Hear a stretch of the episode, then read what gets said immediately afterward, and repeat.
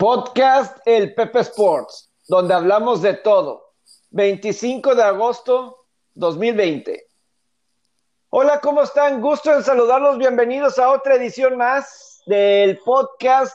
Hay muchos temas que vamos a estar tocando la mesa, eh, que nos gusta mezclar lo deportivo con otros temas sociales, entonces lo vamos a platicar de una forma interesante, divertida y ojalá que se quede con nosotros porque sé que va a ser un tema donde lo va a escuchar y se le va a hacer así, se le va a hacer, eh, va a querer las ganas de seguir platicando. Entonces, ojalá que le llame la atención. Primero que nada, quiero saludar a mi compañero del podcast, Roberto Rivera, alias El Parón. ¿Cómo estás, Robert? Bienvenido. ¿Cómo estás, amigo? Te mando un gran abrazo, un gran saludo, Pepe. Como bien comentas, bastantes cosas que, que platicar un día bastante movido. Si usted no es Brett Brown, pues afortunadamente no lo corrieron hoy del trabajo. Pero bueno, eh, el, proceso en Filadelfia está en pausa, pero yo creo que es el primer gran paso para en verdad empezar un proceso en Filadelfia. El que, hayan, el que, el que vayan a cambiar de head coach, se barajean varios nombres, está Tyron Lue, eh, han dicho que también Jay Wright, el, coach de Villanova, el mismo Kenny Atkinson. Se barajan ya varios nombres, pero hijo, no, no, no sé, o sea, sí, sí es un buen es una buena movida la que intentan hacer los Sixers cambiando de, de coach, pero yo creo que el primer error que cometieron fue darle tanto dinero tanto a Embiid como a Tobias Harris, no sé qué pienses, Pepe. El primer error yo creo que fue el dejar ir a un jugador de la talla de Jimmy Butler. Creo que es alguien que no le tienen miedo al, momento, que siempre le gusta estar ahí en los momentos claves. Y pues era cuestión de tiempo de Brett Brown. Como dices, creo que el proceso se estancó. Eh, tiene que ir más allá. Sí creo que eh, necesitan mejorar varias áreas, este, y los, los, jugadores estrellas tienen que dar más. Creo que lo que yo destaqué es que se rindieron contra Boston en la serie contra los Celtics. No me, no me pareció que dieron su máximo esfuerzo y eso pues es de, del coach y pues también de los mismos jugadores como Joel Embiid que se la pasa jugando afuera a pesar de que mide eh, un increíble este, estatura, es un ser humano enorme y de cualquier manera se la pasa jugando afuera. No se también ha quedado muy, también ha quedado mucho de ver en ese equipo Al Horford, no sé qué pienses. Al Horford siempre ha sido sobrevalorado. De hecho, es lo que te iba a decir, muy, sobrevalorado. No me importa dónde haya estado, en Atlanta, donde haya estado en Boston. es un buen jugador, pero no. Pero sobrevalorado. Sí, también yo pienso lo mismo. Es un buen jugador, pero no es un game changer para mí. No te va a ganar ningún campeonato. O sea, los equipos de él van a estar en postemporada, pero. Hasta ahí. No es, no, es ninguna amenaza a él para que, ah, que volcarte por él por completo. oye, pero a ti, a ti, ¿quién te gusta, antes de pasar a otros temas, Pepe, a ti quién te gusta como, quién te gustaría que tomara ese papel? ¿De head coach? Eh, pues mira, lo de Terry Luzio era interesante. Sé que va a haber bastantes equipos que van a estar interesados. Creo que hay, está, ha sido cotizado y hay varios equipos que pueden dar el siguiente paso. Un Brooklyn puede ser una buena opción si para Tyron Lu. Sé que también están hablando del caso de Popovich, pero Brooklyn. Ese es un buen punto, eh, lo de Popovich. Pero yo, la verdad, si soy Brooklyn, a lo mejor me voy más con un Tyron Lu joven, crecer y todo eso, con Kevin Durant, Kyrie Irving, puedes crear algo a más largo plazo. Lo de Popovich no sabes cuánto va a durar, creo yo. Y aparte si él quiera, ¿no? Porque e, él dijo que se iba a retirar, ¿no? Que, iba a retirarse. Eh, radica mucho en que, en que él quiera seguir, pero un equipo que se metió a playoffs prácticamente sin Kyrie Irving y sin Durant, y el próximo año ellos ya van a estar disponibles, saludables. Hay que ver en qué nivel regresa Durant. Dicen que, que los basquetbolistas cambia, da un giro de 360 grados su carrera cuando se rompen el talón de Aquiles. A ver qué pasa con, con Durant, pero sin duda va a ser, bastante atractivo, que el, que el coach que estuvo con ellos en la burbuja no se vio mal. No, y pues le sacaron el mayor provecho ahí Le sacaron mucho provecho. Le sacaron el provecho a lo que tenían, porque pues el último juego 100 puntos les anotó la pura banca de, Toronto. Fue impresionante. increíble los Raptors. ¿eh? Ese, ese número, ¿no? Lo que sí es que en otro de, los temas, como decías, eh, lo de, ya mencioné, en otro de, los que se está dando alrededor de los deportes,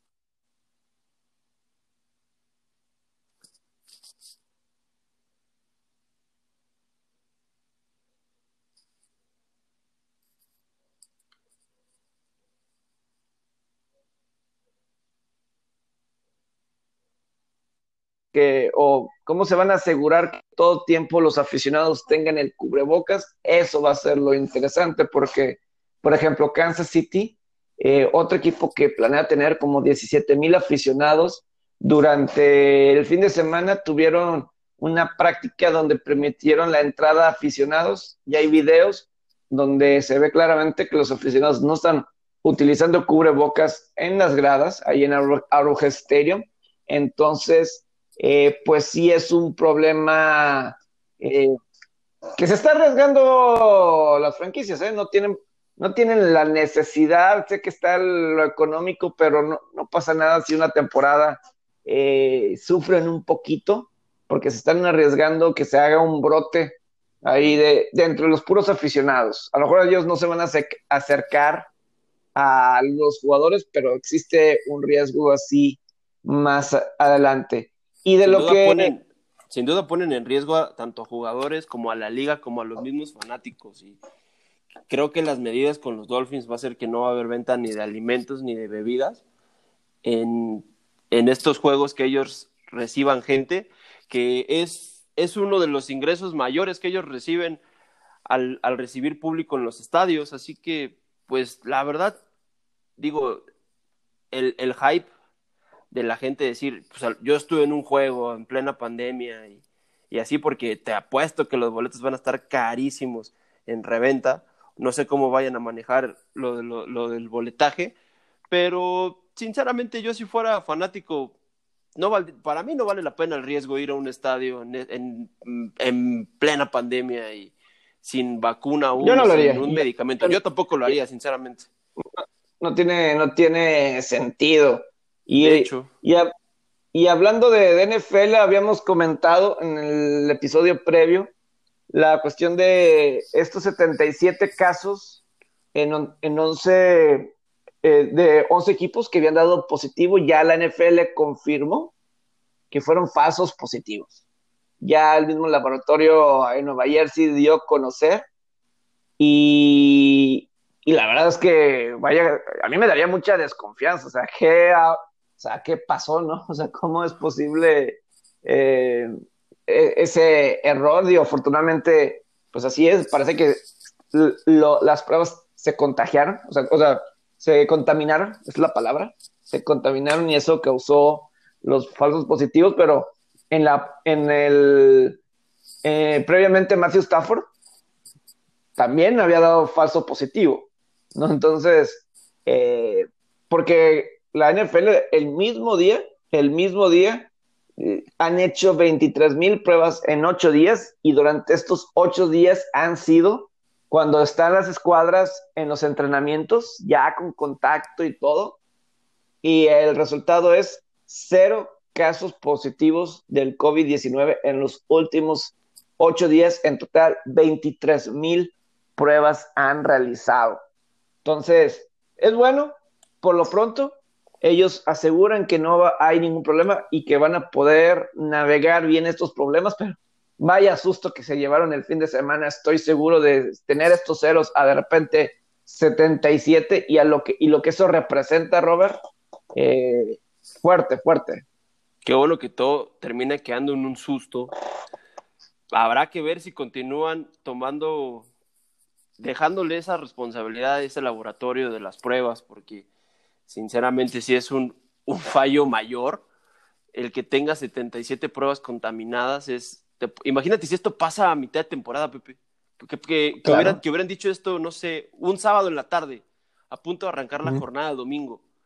Pues lo hubieran terminado cancelado. Y que el lunes, y que hoy lunes hubieran dicho, no, ¿sabes qué? Pues son falsos positivos. Si se hubiera podido haber jugado los partidos de fin de semana. Se, se, vuelve un caos esto, se termina volviendo un caos, pero pues bueno, les está pasando para que el, aprendizaje está llegando a tiempo, antes de que empiece la temporada. Y lo que hemos comentado desde siempre, Pepe, ellos tienen la gran ventaja de que están viendo qué, es, qué, qué sí pueden hacer, qué no pueden hacer, dónde ajustar, dónde, dónde mantenerlo de esa forma qué, y qué, qué poder hacer para que no, no, no cometer los errores de MLB sobre todo y copiar un poco lo bien que le ha ido al NBA tanto en la burbuja como a la NHL en su burbuja en Toronto. Claro. Y, y lo de Usain Bolt también dio eh, positivo, se fue y organizó su fiesta de cumpleaños el fin de semana 34, cumplió 34 años Usain Bolt, el hombre más rápido del mundo y es claro más que irresponsable también. Y, y pues es una muestra que ni ser el hombre más veloz del mundo puedes evadir el coronavirus si no te cuidas, este, siendo el hombre más rápido de la historia de este planeta Tierra y no se puede, no pudo evadir el contagio. Entonces, pues ahí el caso de Usain Bolt, que eh, pues ahí se aventó su oportunidad y pues bueno, es de un video donde pues explicó y pues que todo el mundo se cuiden y pues ahí nos echamos la ceremonia, ¿no? El discurso de Usain Bolt que pues también eso se volvió también viral en este día. Eh, en el tema, así que queremos tocar y creo que es lo que se ha vuelto más viral, creo que sí, realmente en el mundo, y digo, también podríamos, también está lo, de Obrador, ¿no? Y el hermano, y que si recuperó, no recuperó, pero yo creo que la cuestión alrededor de Jacob Blake, ¿no? Este persona afroamericana de Wisconsin, que hasta donde sea está en estado crítico, o sea, todo este es lo que está en terapia intensiva. en terapia intensiva es lo, es lo, es lo último. Pero pues obviamente estamos a un par de meses, está a un estamos a un par de meses de, de lo que pasó con George Floyd en el estado de Minnesota, donde pues un policía puso la rodilla en su cuello y terminó falleciendo. Y pues Wisconsin y Minnesota pues están bastante cerca. Es, la verdad pues son estados vecinos en la Unión Americana. Y causó pues obviamente mucha, mucha controversia que llegó hasta los oídos de los basquetbolistas en la burbuja de Orlando.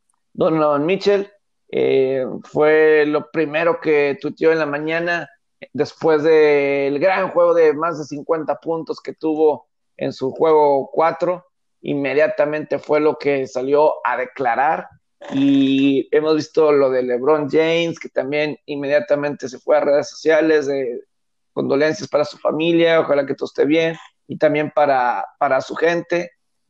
Y creo que hay muchos temas aquí de dónde cortar, digo, sé, Robert, que a lo mejor hay la gente ya habrá visto eh, o leído un poco así de, del caso. Les, les decimos que eh, eh, lo que fue la situación, ¿no? Como que Jacob Blake estaba manejando con sus tres hijos en el carro, según indican.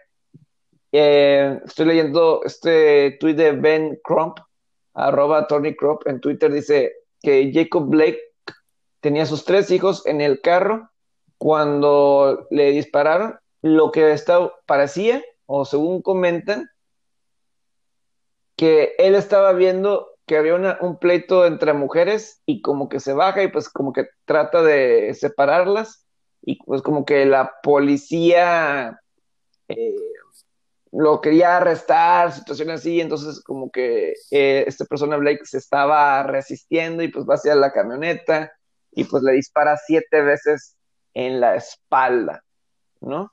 Eso fue lo que sucedió y, entonces, pues ya la policía ya en Wisconsin lo eh, separaron a estas personas, a estos policías, vaya la redundancia, y pues se pone esto otra vez tenso porque pues durante la noche de, lunes hubo mucha, muchas protestas en esta parte de Wisconsin, que es, me les digo exactamente el lugar, Kenosha, Wisconsin, en Kenosha, Wisconsin. Y, y, Robert, pues obviamente lo que había dicho Kyrie que una de las razones que él no fue a la burbuja, aunque él no iba a jugar por lesión, era que se le iba a quitar la atención a las cuestiones raciales, ¿no? Y, eso, George Hill de Milwaukee, dice, el venir a, a la burbuja se le quitó la atención a las cuestiones sociales. ¿Estás de acuerdo con eso? Absolutamente que no, porque termina siendo un movimiento mundial el, básquetbol también es, es mundialmente visto, tiene muchísimos fanáticos, pero sin duda nada le ha quitado el, foco a, los movimientos sociales que ha habido en Estados Unidos del Black Lives Matter. Al contrario, yo creo que las, las ligas, tanto sobre todo la NBA, MLB, el mismo, hasta el mismo hockey, han mostrado el apoyo a, los, a este movimiento social, ¿no? Eh, y al parecer estaba, ya, ya había bajado los disturbios, ya habían, seguía, ha, seguido habiendo protestas, pero el tema de George Floyd ya había estado un poco más tranquilo en cuestión de, de, los disturbios en las ciudades en Estados Unidos, pero ahora esto lo, lo reviva y pues parece que parece ser que viene más fuerte, ¿no?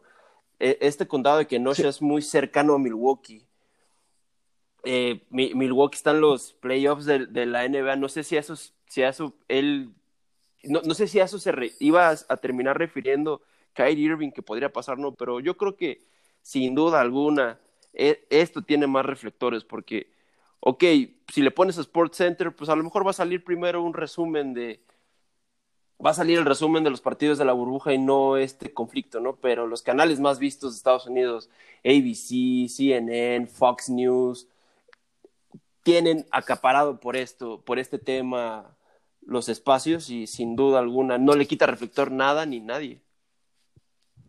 Es que, mira, la cuestión, cuestión de, por ejemplo, de Breonna Taylor, que si vemos en los uniformes de los jugadores de la NBA, pues hay muchos que hacen la referencia a Breonna Taylor. Si no me equivoco, hasta el mismo Donovan Mitchell de Say Her name, dice su, dice su, su jersey en la parte de atrás.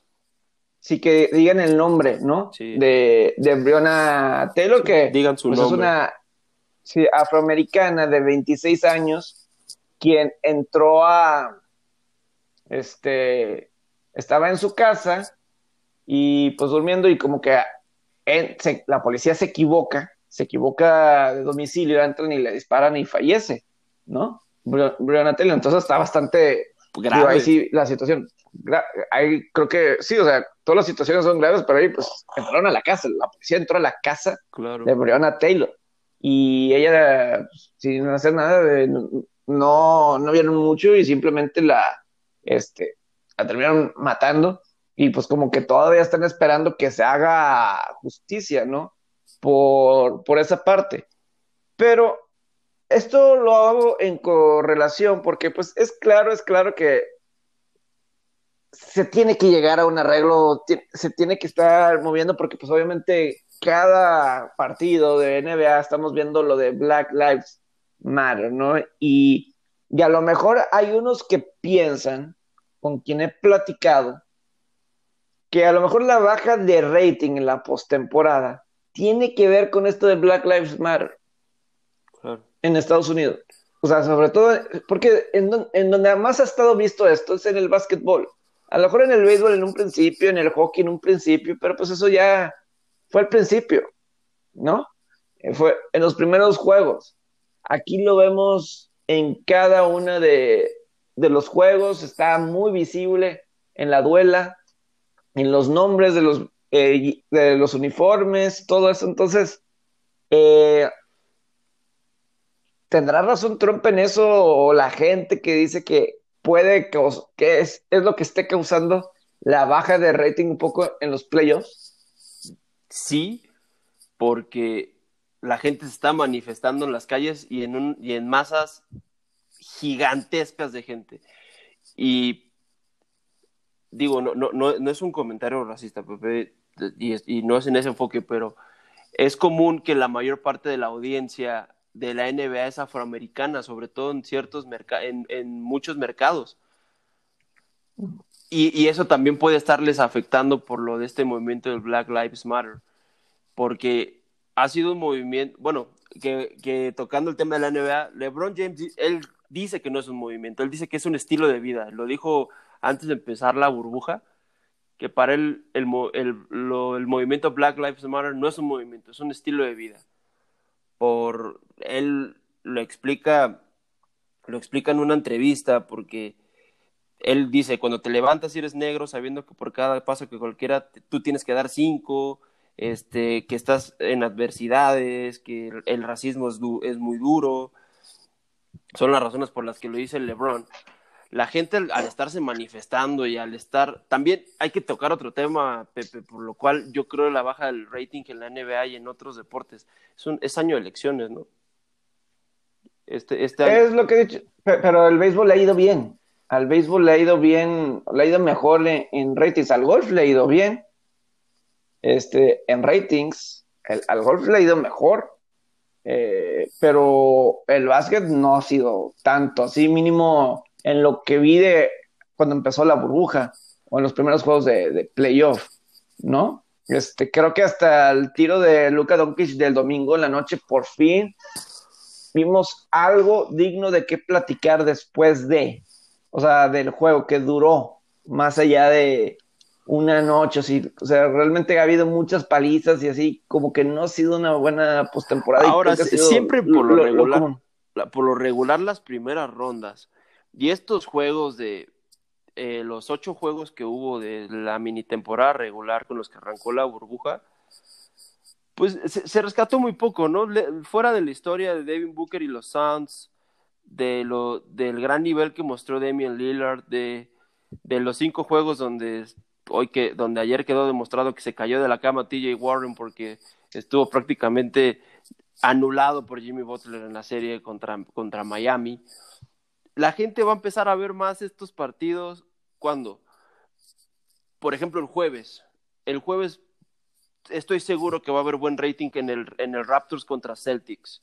Cuando ya vengan las semifinales, cuando ya, ya se haga el primer filtro, que es el que ya se está haciendo, cuando ya sean las semifinales de conferencia, yo digo que iban a mejorar los ratings, porque lo platicamos en podcasts anteriores, la NBA fastidió un poco al fanático porque terminó siendo muy monótona. Lo fastidió porque sabía que siempre en las finales del este va a estar Cavaliers y en las del oeste va a estar Warriors, ¿no? Siempre van a estar los mismos. Y siempre es LeBron James contra todos, ¿no? Y, o Curry y Thompson contra, contra todos. El que ahora esta temporada haya un field más amplio, porque sí, son amplios favoritos Lakers, Clippers, Milwaukee para estar en las finales, pero sinceramente yo veo muy parejo todo, no lo veo tan disparejo como quizá tenía el panorama a principio de temporada o a mitad de temporada, por ahí de enero, febrero yo veo un field bastante competitivo. Toronto no sería descabellado que pudiera buscar el bicampeonato. Celtics trae un gran equipo. Clippers está jugando muy bien. Dallas puede forzar esta serie a siete juegos. Lakers está jugando un muy buen nivel. Rockets no se está viendo mal, pero eh, yo creo que van a mejorar los números de televidentes en las semifinales de conferencia. Pues en Estados Unidos no sé si como está Toronto, y Toronto no cuenta para el rating en Estados Unidos, y eso les puede llegar a, afectar, pero bueno, mínimo Boston, Boston sí. Boston obviamente es de los que más atrae en televisión, ¿no? Entonces eso a lo mejor puede complementar eso, por, por ese, por ese lado, claro. Yo, yo lo que sí, sí mencionar, porque lo de Jacob Blake para mí me llama un poco la atención porque se viene al mismo tiempo de lo que sucedió el fin de semana en esa serie de Clippers Mavericks, ¿no? Donde Montres Harold de los eh, Clippers en el partido, en el juego 3, que ese fue el viernes, se hizo de palabras con Luka Doncic, como hubo dos secuencias muy pegadas, donde hubo, este, pues obviamente los roces que competitivos, pero hay una frase donde le dice a Doncic, eh, eh, ¿cómo era? Eh, white ass boy. White ass bitch. White, white ass white boy. Bitch ass white boy. Bitch ass white boy. Ese es. Bitch ass white boy. Y, y obviamente, obviamente, eh, creo que aquí el mensaje que quiero dar es que todo es, o sea, lo negativo que es ambas partes. Obviamente, el, que, los diferentes, o sea, lo que sucede con Jacob Blake y todo eso son cosas que se tienen que investigar y saber exactamente qué pasó. Llegar a, la investigación final exactamente qué, qué pasó. Pero para mí, para mí, yo sí estaba esperando. Y, o sea, por parte de Carroll, bastante bien que fue y se disculpó antes del juego del domingo, antes del juego 4 con Doncic. Y se disculparon y hablaron bien y eso agrada, porque, o sea, el decir algo no te hace automáticamente una mala persona. Puedes, puedes estar enojado, puedes estar enojado y decir cosas que están incorrectas, hacer algo que esté incorrecto, y eso no te hace una mala persona. ¿Ok? Eh, eso es, es mi, mi, opinión. Pero si vas a, a estar siempre, siempre alzando la voz, siempre vas a estar ahí al pendiente y con cualquier cosa que se haga negativo, también esperaba una reacción, una mayor reacción de ciertos personajes y específicamente de LeBron James. Que es aquí lo que yo te... Yo, perdón, yo esperaba ciertamente eh, algo, ¿sí? aunque sea así, se equivocó, etcétera, esto no, no debe pasar, este, algo, algo. No te digo que se indignara o algo así, pero que se mostrara algo. Y yo lo que he sentido de LeBron James es que es cuando le conviene. Cuando le conviene a él. Si no le conviene a él, no se mete.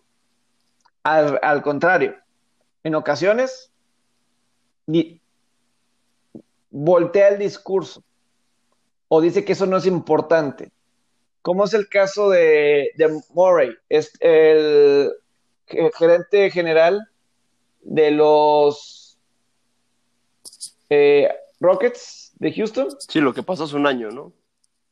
Eh, sí, pues fue, fue realmente hace un año, antes de que empezara esta temporada que todavía no termina. Más o menos como por, agosto, septiembre, ¿no? Lo que pasó. Sí, sí, sí, antes de que viajara, ya están entrenando para esta temporada que todavía no termina.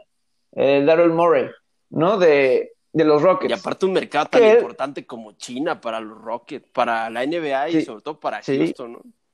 Para los Rockets, ¿no? Todo el dinero que está ahí de por medio y todo eso, y Daryl Murray, eh, no sé si pensas, no, a lo mejor no sabía que iba a trascender tanto su tweet, decía, por más que soy gerente general, soy un gerente general de un equipo de básquetbol, o sea, no soy político, no soy dueño, no soy, eh, o sea, de los Rockets, piensas tú, hay tantas personalidades más que, o sea, si lo hubiera dicho un James Harden o algo así, pues, o sea, hubiera sido más. ¿no? Quizá, no por lo famoso que es el personaje, pero sí por la jerarquía que tiene, ¿no?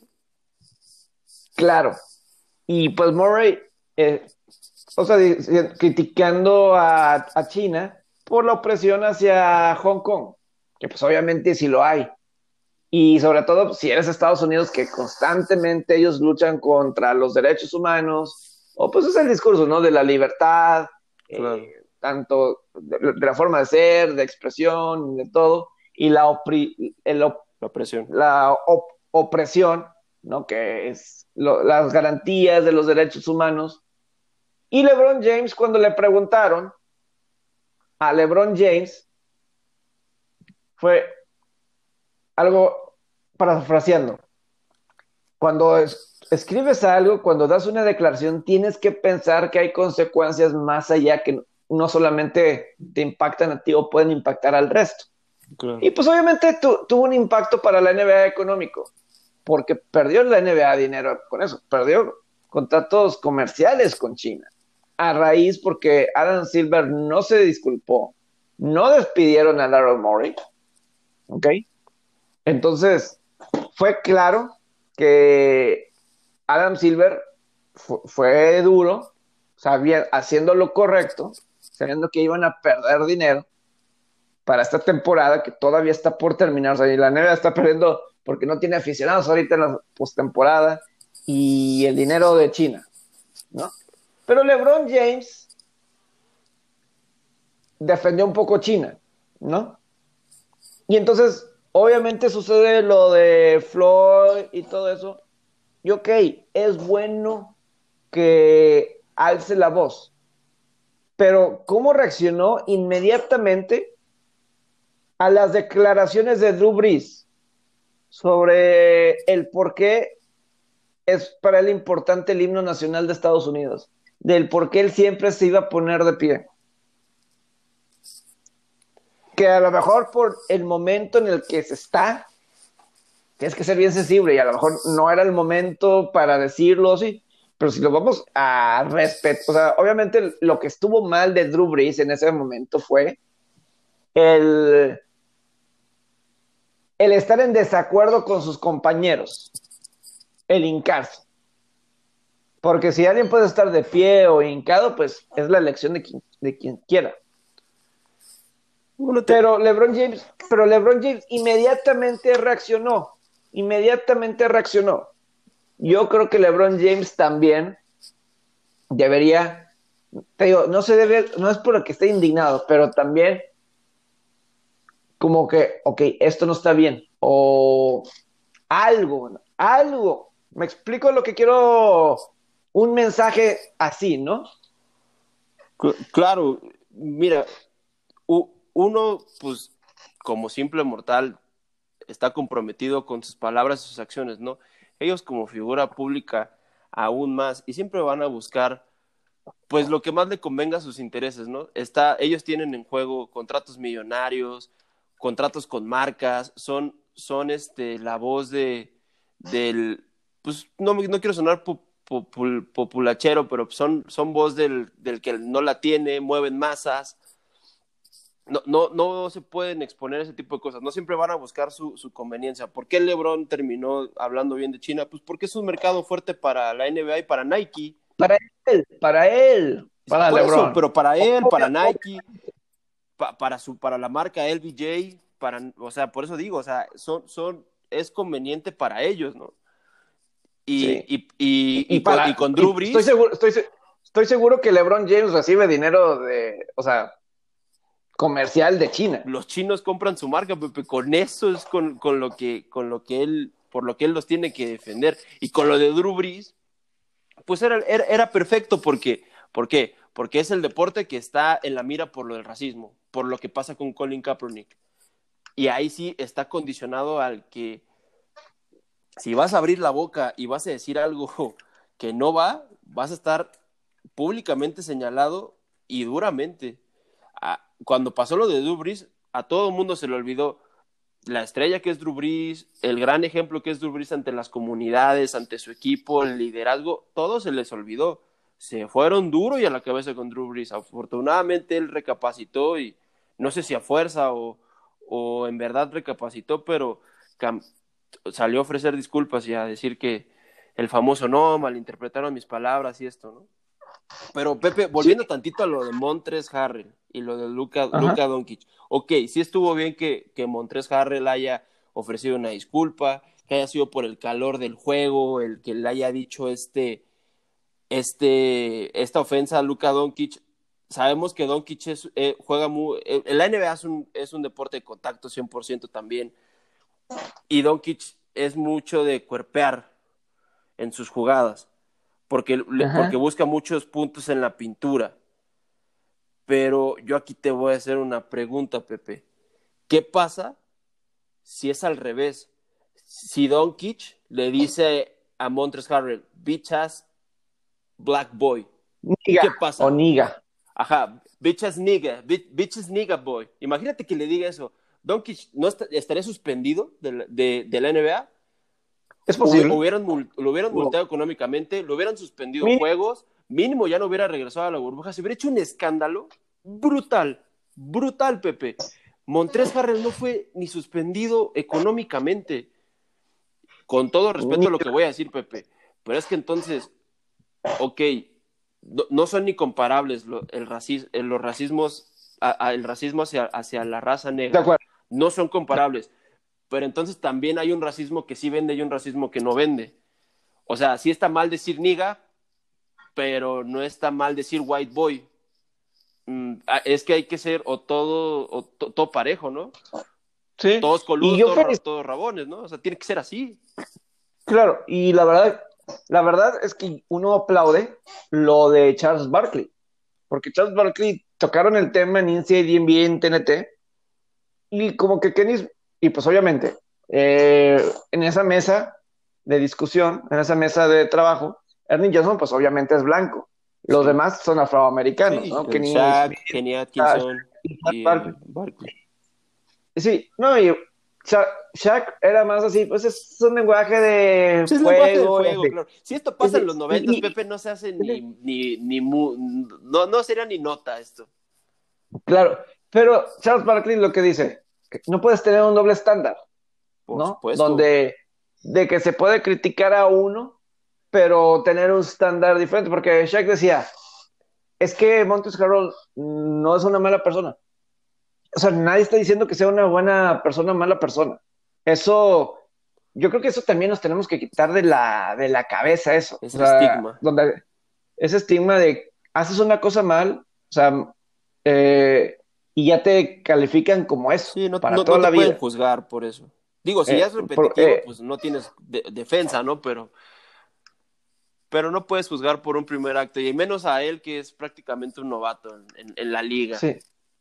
Sí, y es como que tranquilo, y, o sea, es que eso no es la, situación. O sea, si le estás pidiendo a la gente, eh, vamos a decir, como nosotros, porque la verdad para nosotros es bien difícil saber, eh, o yo lo, yo lo voy a decir por mí, sí. es bien difícil saber eh, por lo que han pasado exactamente todos los grupos sociales. Sí, es, prácticamente ah. imposible no, no nos podemos poner en los zapatos de, esas personas porque no lo hemos vivido. Claro. Este, oye, yo no he vivido una situación donde de racismo hacia mí o de discriminación hacia mí. Entonces yo no puedo estar en y, decir, o sea, me lo puedo imaginar. Y pues obviamente ves películas.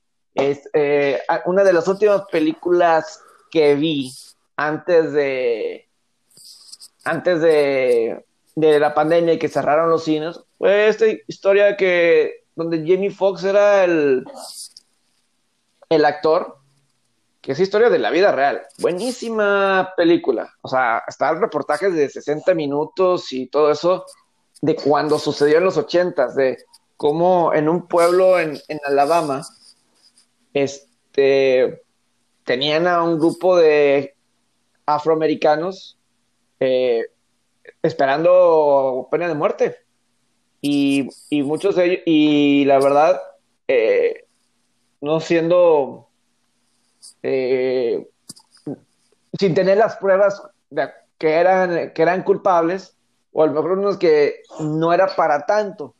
Y, hay varios casos, esta se llama, estoy buscando la, la película.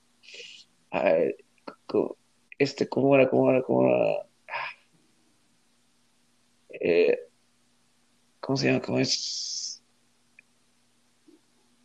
Ah, lo tengo que, lo, tengo que, lo tengo que encontrar porque no me pongo Jamie Foxx y, no, no me viene, pero está. ¿Es reciente la película? Sí, sí, lo vi ahorita, lo vi en este, en este año. Este, este, lo vi, sí, lo vi en febrero o marzo. Este, a ver, ya ando, ya ando buscando. Pero, o sea, es que. O sea, o, sea, el. Eh, as Just Mercy.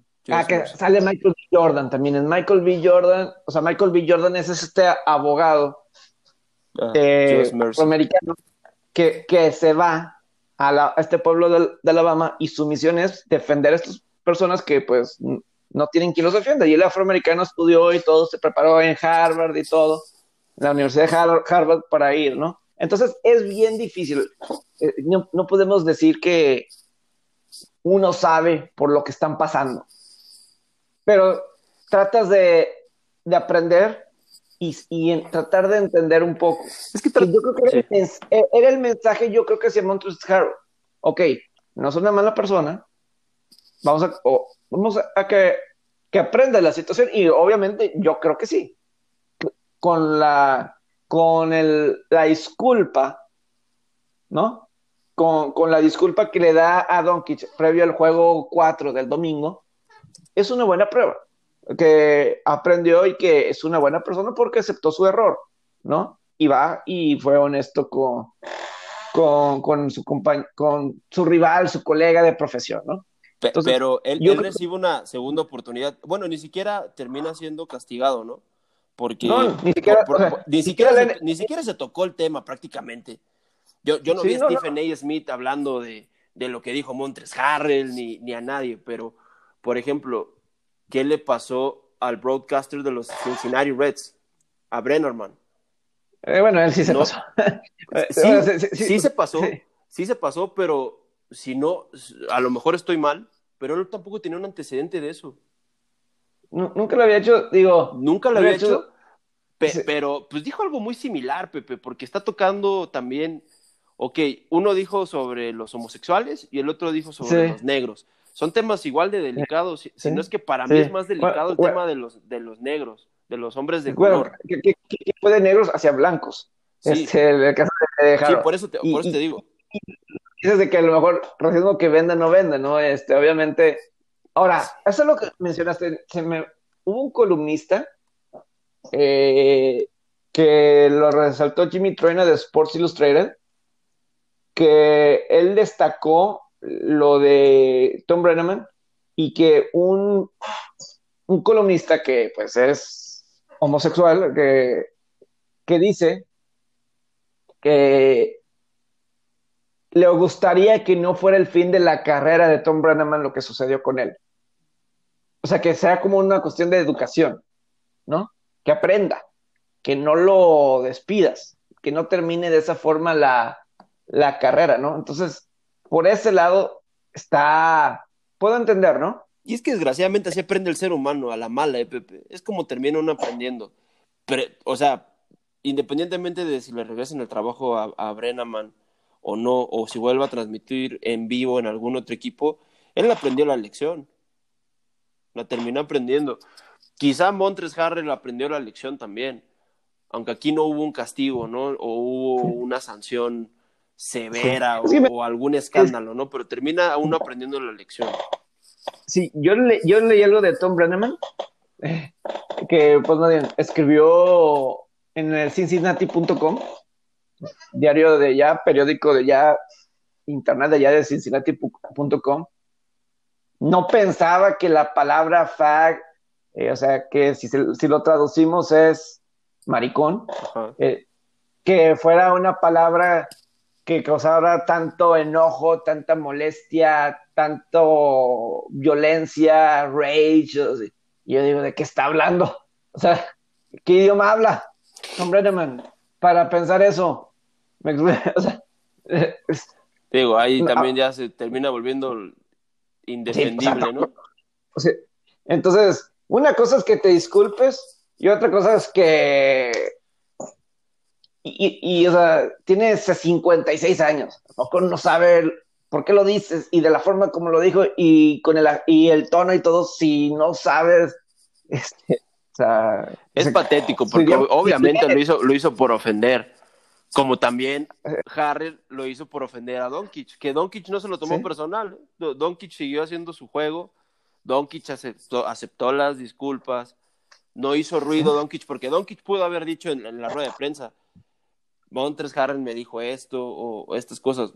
Sinceramente, todos nos dimos cuenta porque se termina filtrando el audio, ¿no? Sí, alguien, o sea, se leímos labios. Se leyeron los labios. Alguien leyó labios, exacto. O sea, ni siquiera fue, un audio. Sí, pero pues. Leyeron. Aquí es un conflicto de intereses y podríamos estar discutiéndolo y, y, cada quien tiene su punto de vista y cada quien tiene su punto de vista válido. O sea, yo, lo que, yo lo que quiero decir es que todos tenemos que aprender. Sí, sin y lo de Harold obviamente está mal, que se disculpó, lo de Brennan ni se diga, está mal. Este, lo de, te digo, lo de China, la operación a Hong Kong, está mal, está mal. Y que LeBron de alguna forma cuide sus intereses, está mal. Eh, pero se puede corregir, se puede aprender, se puede mejorar. Sin duda. ¿No? ¿Qué hemos visto de Kobe Bryant con todo este anuncio de Black Mamba y su cumpleaños? De, de Be Better, de Nike. Se puede ser mejor. Y yo creo que esa es el, la idea, esa es la filosofía que se debe de tener. ¿No? Porque, ¿Y por en ejemplo, todo en la vida, Pepe? Ah, claro, en, en, en, en, toda la vida. ¿Supiste lo que pasó en la NHL con Mike Milbury? No. Robert.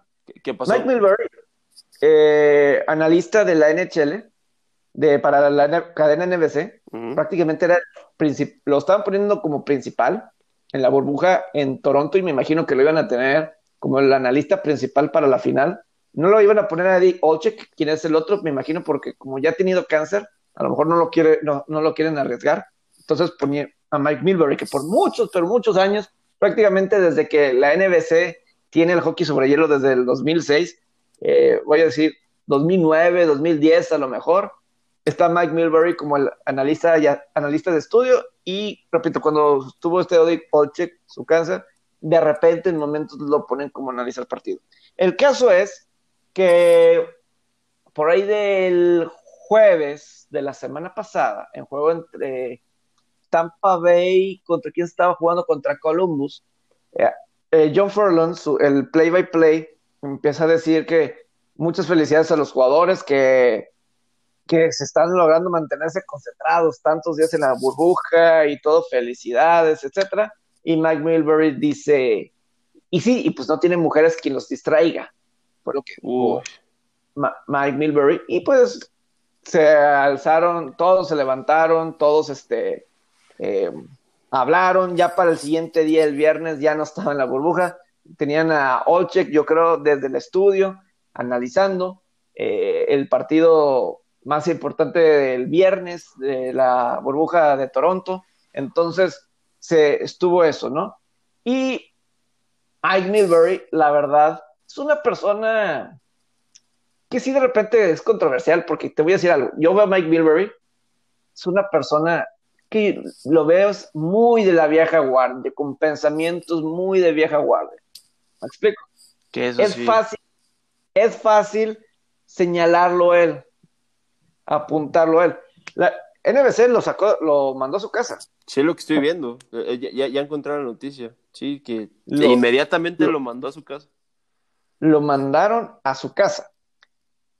Eh, es, que está, está difícil porque, porque en el caso de Stephen A. Smith, en ESPN, no pasó nada. Cuando, cuando decía que los jugadores del básquetbol iban a sufrir y que iban, no iban a durar ni tres días sin tener eh, relaciones sexuales, sin tener mujeres, que no iban a, durar ni tres días. Luego sucede lo de Lou Williams y le da risa, que se va a Magic City, a este lugar table y empieza a comer alitas y todo eso, y se ríe.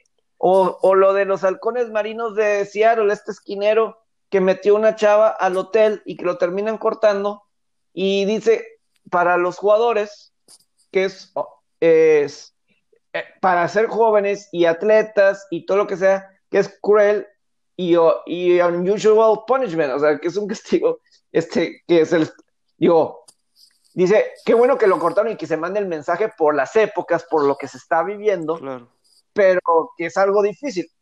Creo que si lo pones, es muy similar a lo que está diciendo Mike Milbury, no es mucha diferencia. Eh, pero lo está, ahí estás dando la respuesta, Mike Milbury, vieja guardia, white boy, como le dicen. Y pues Stephen A., un ícono, un ícono de la cultura afroamericana en Estados Unidos, una voz este, autorizada, esa es la palabra, me la robaste exactamente. Es ahí por que no, no se mide con la misma vara, ¿no? Sí, o sea, porque, o sea, Mike Milbury es ok, tienes que tener cuidado porque hay gente que se, se... Claro. tampoco estoy justificando a Mike Mulberry. Lo que dice está muy mal, como lo que dice también, como lo que también dijo Tom Brennaman. Está muy mal lo que, lo que, lo que hicieron y son justos los castigos. Aquí lo que decimos es que tendría que ser parejo para todos. Sí, sí, es que sí, sí, o sea, es que, este, es que lo de Milbury, si, si estás una chava guapa y todo eso, hay una distracción. Puede ser hasta tu propia pareja. Una distracción en tu trabajo. Y esa, esa, para los hombres, para las mujeres también es distracción. No me digan que no. también hay una cierta distracción. Yo no, es que también a lo mejor el tono como, como lo dijo, ¿no? Y, y pues sí, o sea, te digo, ¿y qué me refiero que Mike Milbury es de la vieja guardia? Previamente, el portero de Boston, Tuka Rask, él en lo particular dijo, este, Tuka Rask dejó la burbuja, dejó los Bruins, me voy, ya no aguanto, me prefiero ir con mi familia. Y siendo de la vieja guardia, Mike Milbury lo criticó. ¿Cómo dejas a tu equipo y todo? Eso es vieja guardia. Claro. Eso es un, eso es un pensamiento de hace 20 años donde te mueres por la camiseta, te mueres por la institución. Y, y pues ser políticamente correcto, o así. Entonces, eh, estamos en esta época de darle con mucho cuidado a todo eso y, aprender de todos. Creo que, espero que Mike Milbury no lo despidan para la próxima temporada. Si quieres esta, este playoff, pues ya, pero que no lo despidan. Creo que es algo con lo que se puede trabajar el caso de Milbury. Lo de Tom Brenneman, la verdad, este, está más grave yo sí creo que sí creo que es grave, sobre todo, repito, después leo cuando dice que no, no sabía que esa palabra causaba tanto enojo, tan, eh, implicaba tanta violencia. ¿Qué idioma hablas? Digo, yo, yo no estaba justificando lo que había dicho, yo, yo solo estaba comentando lo de las segundas oportunidades. No sabía bien que él había revirado de esa forma, y pues ahí, por ejemplo, en ese contexto, ahí sí dices, pues, este tipo no tiene remedios, es su ideología y está mal y sí no tiene que estar en un micrófono. Sí, o sea, es, Porque sí es más grave. Y aparte, esa, esa no, es ni no es ni una justificación válida, Pepe, ¿estás de acuerdo? No, es que, ¿qué idioma habla él? O sea, que es francés, alemán, que nunca había escuchado esa palabra para que lo haya dicho y, y sobre todo, ¿cómo lo dijo? si escuchamos el audio, tiene un, un impulso. Claro.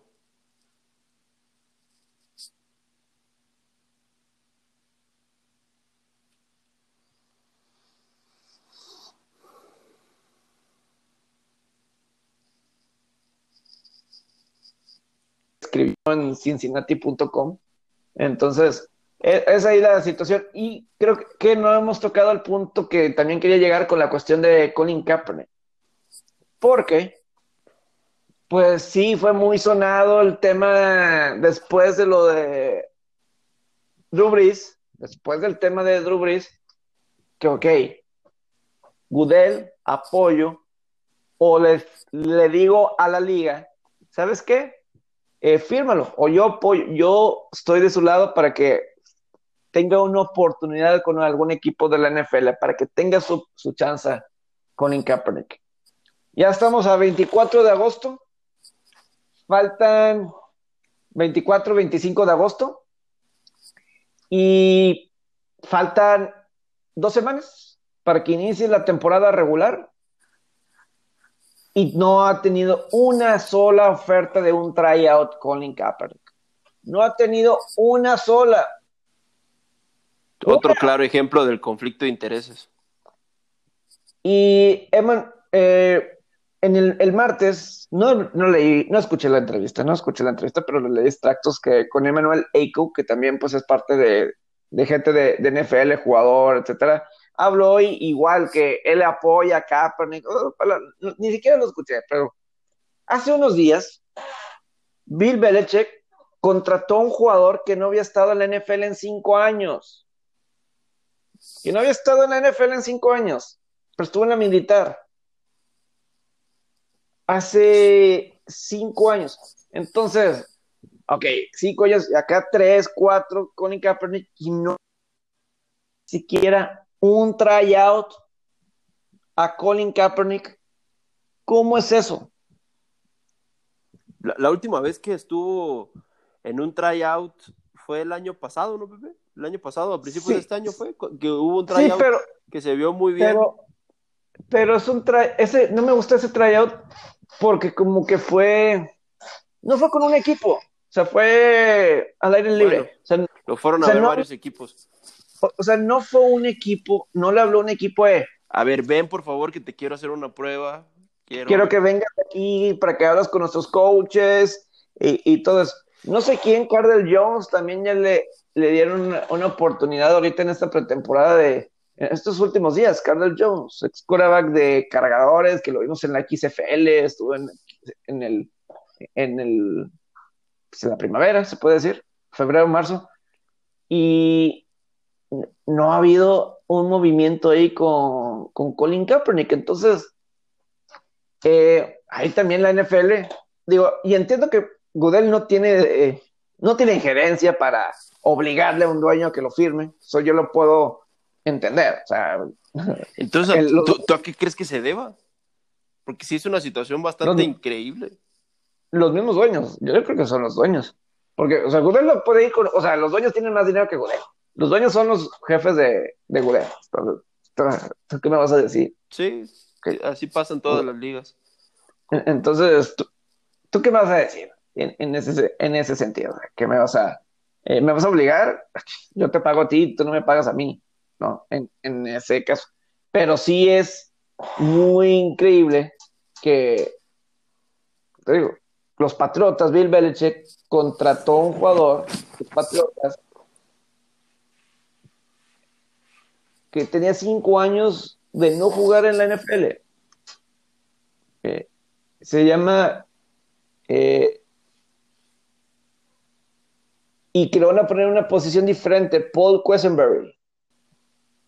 No ha jugado fútbol americano ni colegial ni fútbol americano profesional en cinco años. Jugó en la, en la Navy, entonces eh, estaba en la Marina y todo eso, pero pues obviamente tiene su, militar y pues obviamente Belichick siempre ha estado apoyando todo eso. Está bien, o sea, no digo que no, pero no me digas que es por la cuestión de que lleva años sin jugar, aquí ya estás contratando un jugador. Yo lo que he sentido es que a, a Kaepernick, algún equipo le debe dar un año, abrirle un espacio así en un equipo por un año, a que se acople. Y luego, o sea, sería injusto que ahorita lo tratara así, no, no pudo, y entonces pues no, deja que se acople, dale chance. Claro, eh, eh, mira, el tema de Kaepernick, yo creo que desde el primer momento que sucedió se ha manejado de una pésima forma. ¿Tú no crees que si Roger Goodell pudiera regresar al tiempo lo regresaría? Pues, pero eso es clarísimo, ¿no? Digo, lo que sí, lo que sí dijo Goodell el martes que él no va a castigar si los jugadores se hincan durante el himno nacional. Eso ya pues lo dijo este martes. Igual voy a ir al colmo. firmaría, sería su, su, firmaría su sentencia Gudel si, si, si impusiera algún tipo de castigo, ¿no? ¿Lo harán los vaqueros de Dallas? Porque Jerry, Jerry Jones como que no le gusta. Ese, es vieja, pues ese señor se ve súper vieja guardia, ¿eh?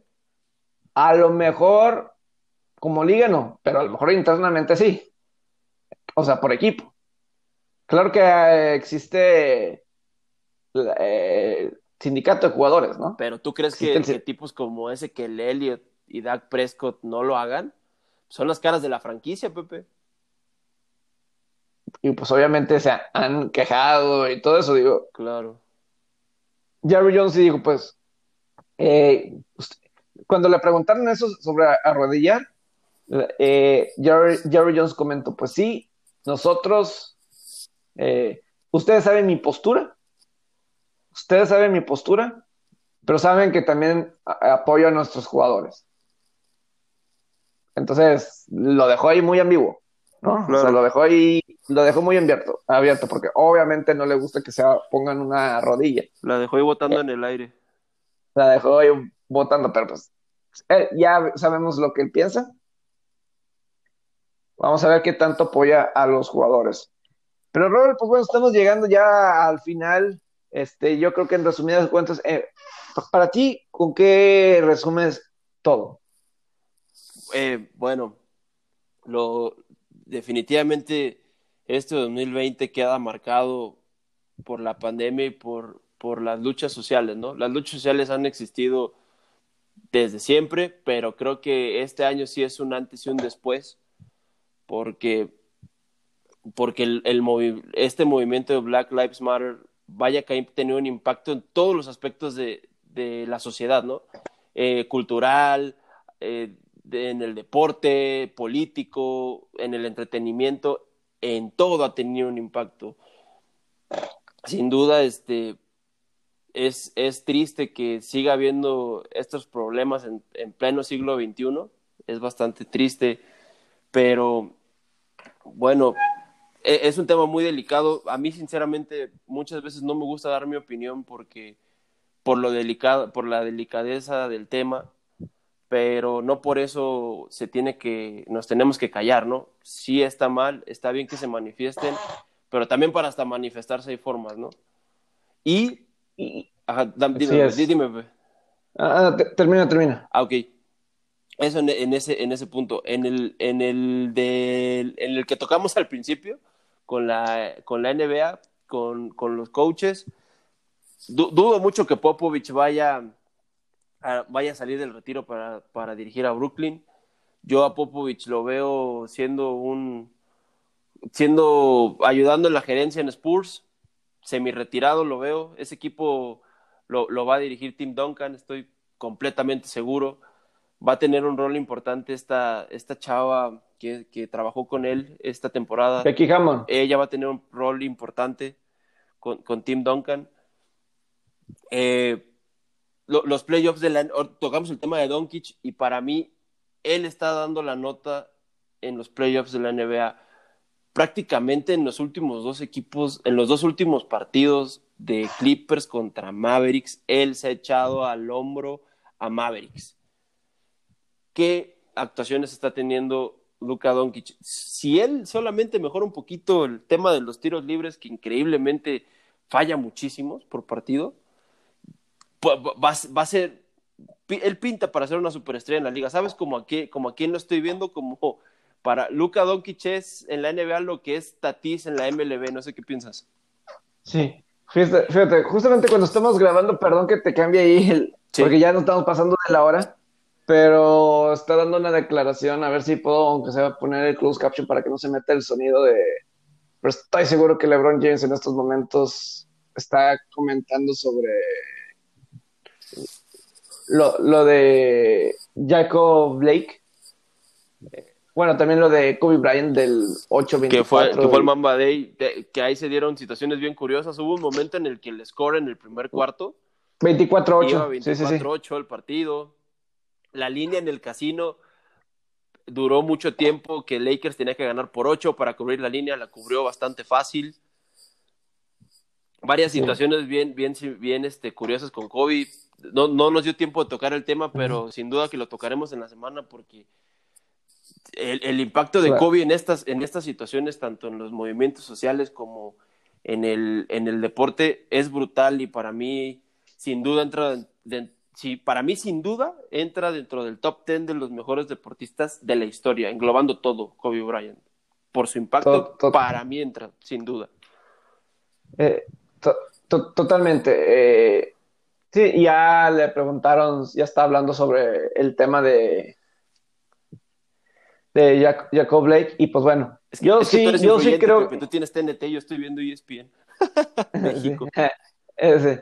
Pero, pero, lo que sí, y yo sí creo que ojalá LeBron James también se fijara en las otras cosas. Creo que él debe de unir, debe de unir tiene esa capacidad, tiene esa influencia, ¿no? Sin duda. Y, lo de Montrose Carroll creo que también era una oportunidad para unir, pero se quedó de un lado y de otro. Ninguno, o sea, eh, ni lo, obviamente todo lo que está pasando social, ni lo de Carroll, está completamente bien. Tiene, se tiene que aprender de esa situación. Pero bueno, Robert, eh, ya regresamos el siguiente día con otro podcast, otro episodio más. Eh, que tengan un excelente día, dependiendo de la hora que nos escuchen. Si les gustan los podcasts, compártanlo, compártanlo para que llegue a más gente y se entere y más, porque sé que sí hay gente que sí lo está escuchando y, bastante. Eh, compártanlo para que llegue a más lugares. Si ustedes necesitan algún tema, algo que, que quieran expresar, díganos y lo tocamos aquí. Eh, un tema, puede ser algo personal, puede ser este, algo así de empresa, díganos y lo tocamos aquí. Robert, gracias.